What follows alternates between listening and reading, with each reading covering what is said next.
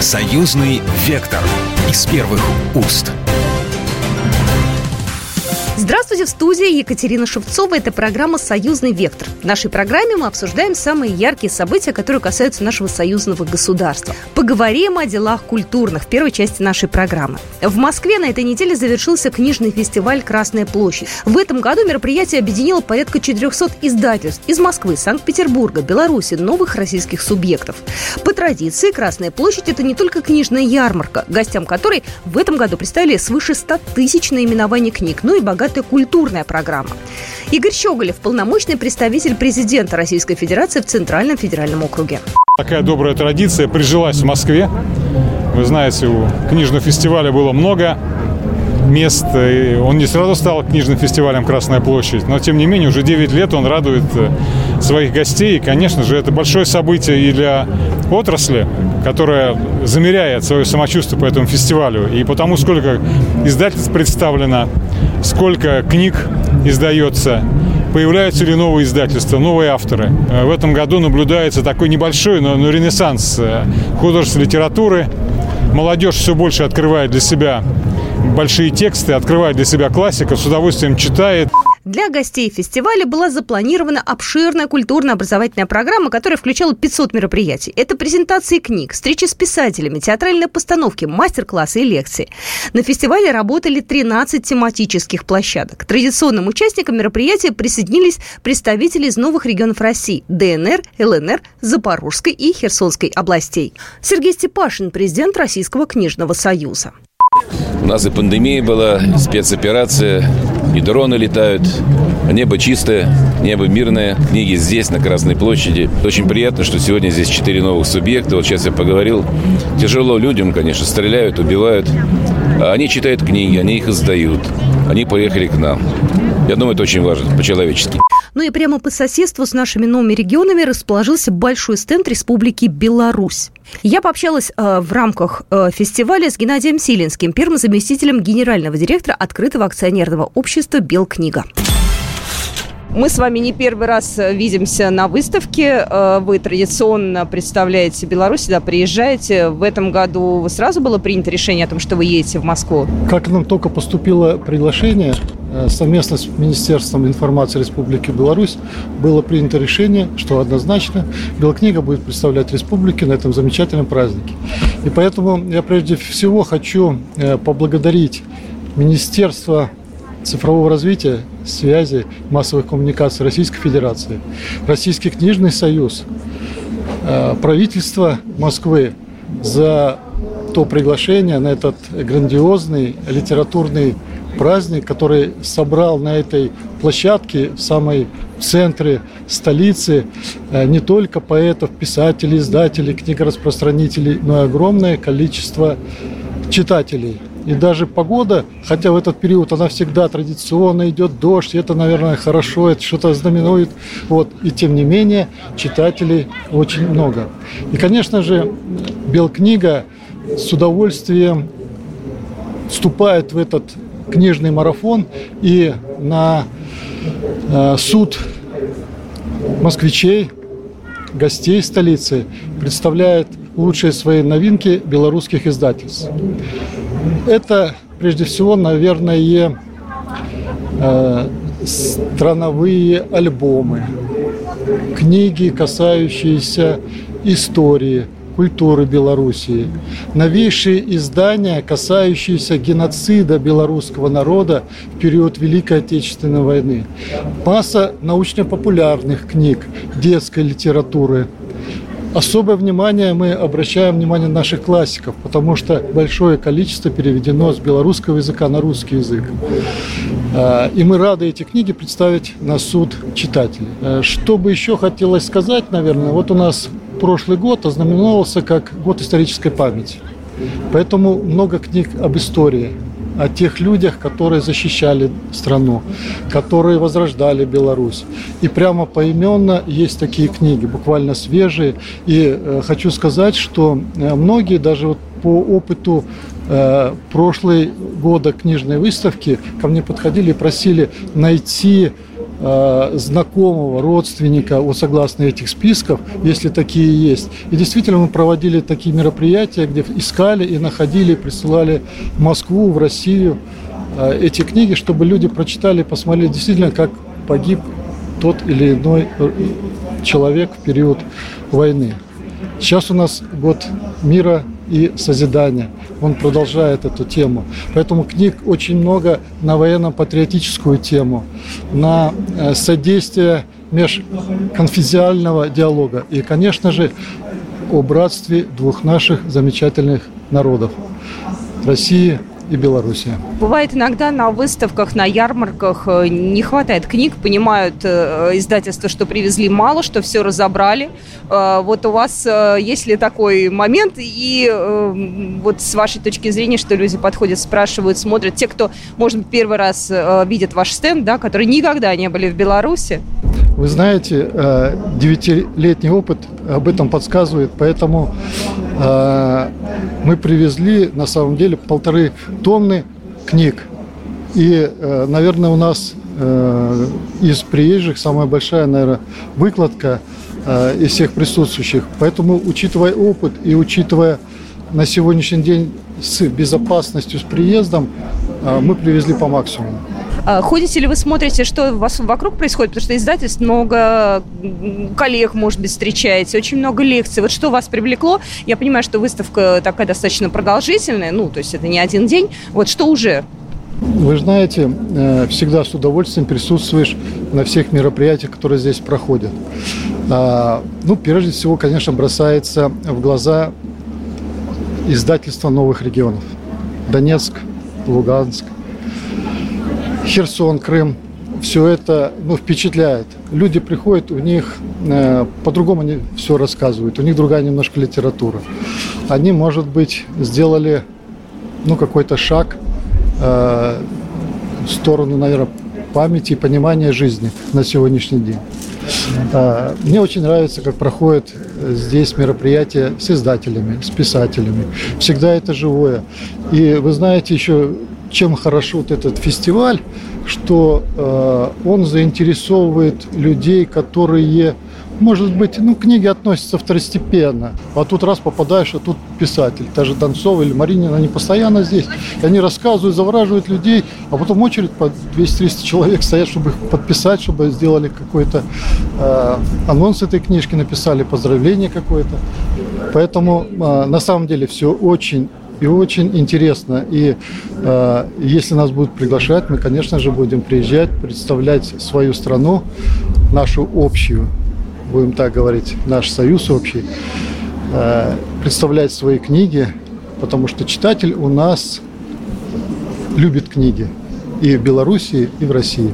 И нам есть чем поучиться у россиян, а когда россияне приезжают к нам, тоже им интересно, и они всегда иногда вот приезжают, тоже удивляются, какие у нас книги, как много интересного.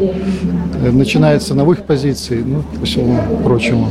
Знаете, я обратила внимание, э, очень много детей с родителями, и много очень подростков и детей. Э, есть у нас такой стереотип, что дети не читают, им не интересно, им скучно, их надо заставлять. Вот разговариваем с вами, мимо вот идет подросток с мамой. То есть детей много, есть ли какой-то у нас шанс на то, что все-таки у нас вырастет читающее поколение? И что для этого надо делать нам, взрослым, опытным людям еще советской закалки? А мне тут кажется, надо смотреть на родителей. Если папа с мамой любят читать, я думаю, ребенок тоже будет читать. И мы видим, да, идут э, молодые пары, э, и еще люди ребенок еще вот такой, он читать не может, но он же тянется к какой-то интересной книжке. Тут важно, конечно, показать, заинтересовать его. Этот издатель много зависит, чтобы была она красочная, она была интересная. От этого тоже зависит многое. Конечно, я не то, что там думаю, я уверен, что наше поколение, будущее, она умная, грамотная, и никуда она не денется. Электронная книга, она востребована, но а печатная, она существовала, существует и будет существовать, поэтому не переживайте, наши дети будут читать. Это был Геннадий Силинский, первый заместитель генерального директора открытого акционерного общества «Белкнига». Ну и также на стенде присутствовала Ольга Бекиш, э, заведующая филиалом ОАО «Белкнига. Книжный магазин», центральный книжный магазин. И я поинтересовалась, что же покупают люди, что интересно посетителям фестиваля. Ой, русский покупатель покупает абсолютно все. Ему все интересно, особенно наша культура, традиции, классики художественной литературы, э, открытки современных э, белорусских художников, но также сувениры, магниты, э, куклы, особенно лен. Покупатель удивляется доступности белорусских книг. Э, самая популярная сегодня книга, которая продается, это наш классик Короткевич э, «Дикая охота короля Стаха» то она стоит всего лишь 450 рублей российских. Российским покупателям я бы порекомендовала присмотреться к детской современной литературе, потому что большой выбор у нас, но э, ограниченное место для того, чтобы э, выставить товар лицом, каждую книгу и рассказать. В этом году фестиваль стал больше, чем просто событие в области литературы. Музыкальной литературной программой на Красной площади отметили юбилей Жуковского, Маяковского, Высоцкого, Рахманинова и других деятелей культуры. Ну а в завершающий день фестиваля сегодня на главной площади страны вручили литературную премию лицей для молодых писателей и поэтов. Ну а более подробно о выставке вы можете э, узнать и посмотреть э, в программе «Новое прочтение», которое выходит еженедельно на телеканале «Белрос». Ну а мы продолжим буквально через пару минут нашу программу и поговорим о поддержке молодых семей в нашем союзном государстве. Союзный вектор из первых уст. Союзный вектор из первых уст. Вы слушаете программу «Союзный вектор», в котором обсуждаем самые важные события, темы, которые касаются нашего союзного государства России и Беларуси. В Минске состоялось 71-е заседание семинара при парламентском собрании по вопросам строительства союзного государства, и на нем обсуждали вопросы государственной поддержки семей. Э, в семинаре принимали участие председатель комиссии парламентского собрания по труду, социальной политике и здравоохранению Елена Афанасьева и член комиссии Владимир Круглый. И вот у нас как раз э, на связи Владимир Игоревич, которого я приветствую в нашем эфире. Здравствуйте. Здравствуйте. Знаете, я о чем думаю, когда мы говорим о семейных ценностях, э, о семье и поддержке семей. Мы живем в какое-то очень странное время, честно. Вот раньше казалось все абсолютно понятным. Есть мама, есть папа, есть дети, нет никаких других вариантов. Сейчас мир встает просто с ног на голову. У меня это в голове не укладывается, но нам каким-то образом этой новой реальности нужно противостоять. Какие вот главные моменты вы обсуждали на этой комиссии? Что вообще было предметом, так скажем, обсуждения? Ну, во-первых, э, все осталось. И мама, и папа, и дети, и семья, как ячейка э, общества. Но что мы обсуждали? Мы обсуждали то, что и в э, Республике Беларусь, и в большинстве регионов Российской Федерации существует серьезная демографическая проблема, очень серьезная. Это депопуляция во многих регионах и снижение рождаемости, снижение э, женщин репродуктивного возраста. Э, ну и в результате у нас э, стоит цель сбережения народа, прибавления народа. Но пока это все очень с большим трудом движется, достижение этой цели. Вот, собственно говоря, мы обсуждали, как сделать так, чтобы это все преодолеть, чтобы Э, у нас э, э, было движение вперед. Все участники семинара, а там было очень много экспертов, самых разных профессий, самых разных сторон эта вся ситуация обсуждалась, как сделать так, чтобы вернуться к многодетной семье.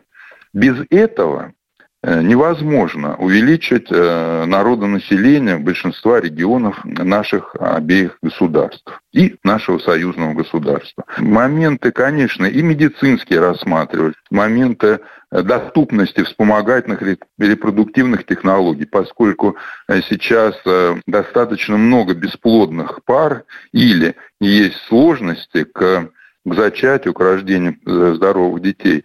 И вот этот аспект тоже очень важен. Но все-таки наиболее важен аспект воспитания детей, воспитания подростков, которые сейчас вот, э, вступают в репродуктивный возраст, так, чтобы их репродуктивное поведение было направлена на рождение не одного ребенка, не двух, а минимум трех детей. Только это позволит прирастать населению наших стран. А, Владимир Ильич, вот я вас сейчас спрашиваю, э, как врача и как э, представителя комиссии, да, это вопрос больше э, медицинский или финансовый? Потому что многие, допустим, у них все хорошо со здоровьем, но у них элементарно есть боязнь в будущем. Жилье, работа, я не знаю, женщина в декрет уходит, а как учиться, а как потом на ноги вставать? Вот какой из этих факторов больше внимания должен привлекать? Где где сложнее? А, вы знаете, нельзя сказать, что, что главнее. Для каких-то